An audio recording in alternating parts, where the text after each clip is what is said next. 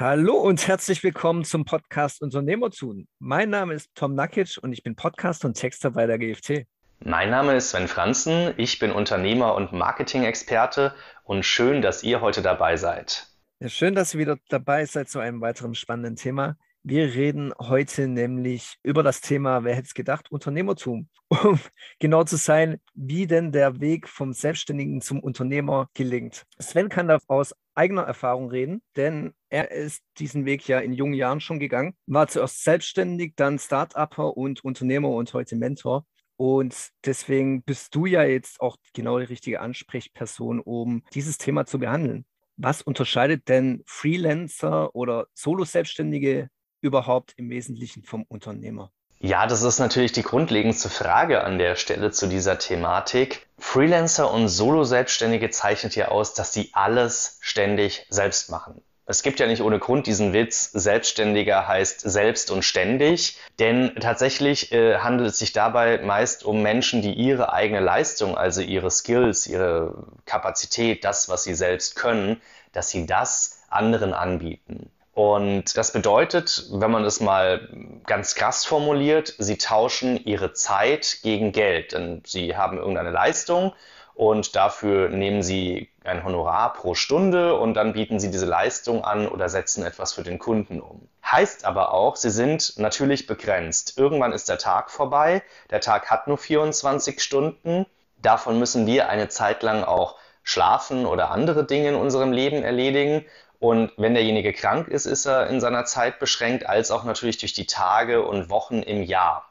Der Unternehmer wiederum unterscheidet sich im Kern dadurch, dass er skaliert. Das heißt, er hat Mitarbeiter, er hat vielleicht Partner, er hat Margen, er hat Provisionen, er hat Geldflüsse und Einkommen aus anderen Bereichen, die schlussendlich dazu führen, dass er sozusagen eine Marge produziert und das Geld skaliert, also die Einnahmen skaliert und nicht beschränkt ist auf Tage, Stunden oder auch Zeit gegen Geld zu tauschen.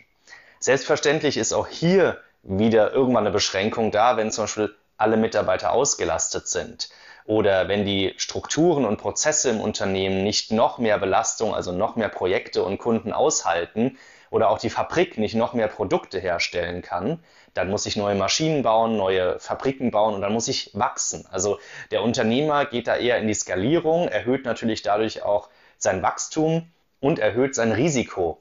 Und das unterscheidet ihn sicherlich auch. Der Freelancer hat meist relativ wenige Kosten, skaliert nicht und bietet seine eigene Leistung an, von der er auch meist selbst lebt und das nicht nochmal in irgendeiner Form reinvestiert. Inzwischen gibt es da auch so ganz spezielle neue Formen, ich sag mal so digitale Nomaden, die dann auch das Geld sozusagen für sich arbeiten lassen, was sie nicht zum Leben brauchen, oder Frugalisten, die sehr frugal leben und wenig ausgeben.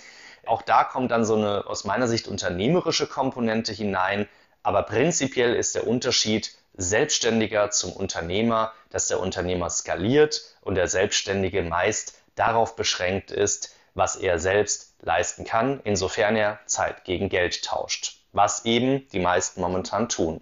Genau, und damit sind wir ja auch schon bei der nächsten Frage, denn dem Ganzen ist ja dem Freelancer oder dem Selbstständigen sind Grenzen gesetzt, wie du ja jetzt schon erwähnt hast. Zum einen durch seine eigene Arbeitszeit. Warum sollten also Selbstständige den Schritt zum Unternehmertum wagen? Äh, welche Vorteile haben Sie dadurch zusammengefasst? Ja, ich habe da ein bisschen vorausgegriffen gerade, da hast du recht. Also ich glaube, die Kernpunkte und Vorteile sind, dass der Selbstständige, wenn er den Schritt zum Unternehmertum wagt, nicht mehr beschränkt ist in seiner eigenen Leistung, nicht mehr sich ständig, ich sag mal, müde arbeiten muss, um seinen Zielumsatz zu erreichen, sondern eben das durch Skalierung, durch Kooperationen, durch andere erreichen kann und er natürlich nicht mehr abhängig und bedroht von dem Risiko ist, dass er krank wird oder im Urlaub ist. Heißt also, er macht sich unabhängiger. Er macht sich auch unabhängiger von seiner Person und seiner Leistung und kann auch mit Kooperationen mit äh, anderen Freelancern sozusagen sich zusammentun, um gemeinsam stärker zu sein und eben den Schritt in die Skalierung zu gehen.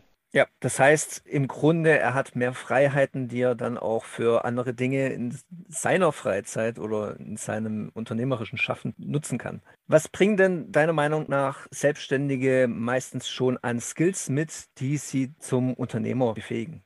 Ja, das ist eine sehr schwierige Frage, Tom. Ich glaube, da kommt es sehr stark auf den Einzelnen an. Schlussendlich glaube ich, die Skills, die viele Selbstständige schon haben, sind natürlich, sich selbst zu verwalten, in Anführungszeichen, selbstständig auch zu arbeiten, mit Disziplin ranzugehen, im Kundenkontakt zu sein, wo ich glaube, wo man ein bisschen den Glaubenssatz äh, vielleicht meistens verschieben muss, ist der Skill, wirklich groß zu denken und manchmal auch extremst groß, was einem vielleicht auch Angst macht oder irgendwie äh, unnatürlich groß und vielleicht auch nicht realistisch erscheint, aber wirklich groß zu denken und dann nach diesem Wunsch und diesem Denken wirklich auch groß das Ganze zu skalieren und aufzubauen. Der zweite Skill, den glaube ich viele Selbstständige schon mitbringen, ist, dass sie eine Skill für oder eine Kompetenz für ihre Tätigkeit und damit auch eine große Leidenschaft für diese Tätigkeit mitbringen. Und diese Leidenschaft darf aus meiner Sicht auch nie verloren gehen.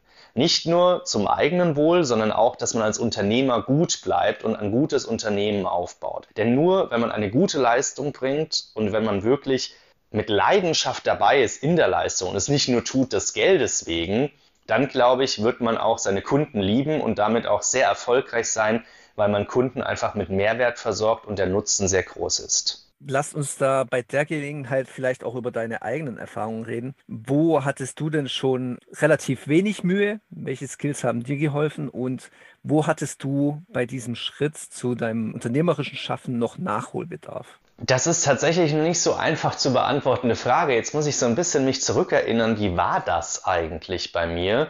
Aber tatsächlich muss ich sagen, äh, ich glaube, dass Größte, was mich aufgehalten hat, waren meine eigenen Glaubenssätze.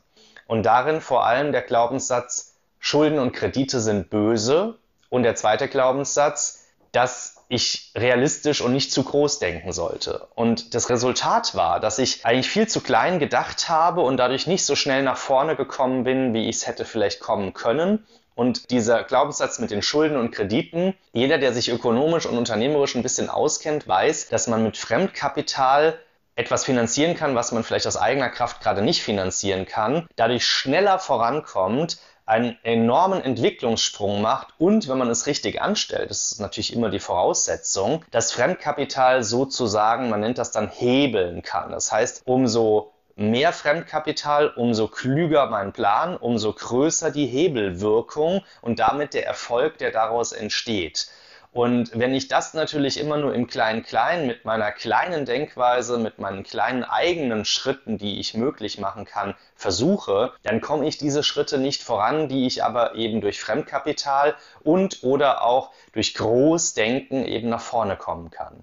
Und aus diesem Grund glaube ich, waren das die zwei größten Punkte, die mich tatsächlich da abgehalten haben, schnell zu wachsen und schnell nach vorne zu kommen. Jetzt hast du vor allem deine Schwächen erwähnt. Wo warst du aber stark? Wo hattest du noch am wenigsten Anpassungsschwierigkeiten? Falls du das noch weißt. Ja, das äh, erfordert tatsächlich viel Vermögen, mich zurückzuerinnern. Also äh, ich glaube, das, was, wo ich am wenigsten Probleme hatte, war tatsächlich Arbeit abzugeben. Also ich glaube, dass vielen Selbstständigen, die den ganzen Tag ihre Leistung selbst erbringen, auch das Abgeben sehr schwer fällt. Mir dagegen hat Delegieren schon immer sehr leicht gefallen. Das zweite Thema ist, dass für mich war es schon immer so, dass ich mich auch gerne rausziehen wollte und anderen auch die Kundenkontakte und die Frontarbeit mit überlassen wollte.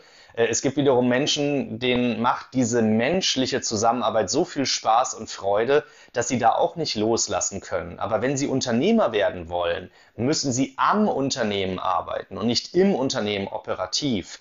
Äh, denn da beißt sich dann die Katze so ein bisschen in den Schwanz. Und deshalb glaube ich, ist das etwas, was mir, diese zwei Punkte, was mir sehr leicht gefallen ist, wo sicherlich es sich halt verschiebt bei dem einen oder anderen, je nach seinen Glaubenssätzen, je nachdem, wie er selbst groß geworden und erzogen wurde und was er auch sozusagen als Grundlage und Skills schon mit einbringt. weil ich so genau nachgefragt habe. Es hat natürlich den Grund, weil wir jetzt auch unseren Zuhörern Tipps geben wollen. Und deswegen will ich noch wissen, welche Rückschlüsse du aus diesen Erfahrungen gezogen hast. Was sind denn deiner Meinung nach die wichtigsten Erfolgsfaktoren, um diesen Schritt vom Selbstständigen zum Unternehmer dann auch zu schaffen? Ich glaube, der größte Erfolgsfaktor dafür ist, dass man es will und sich konkret dafür entscheidet.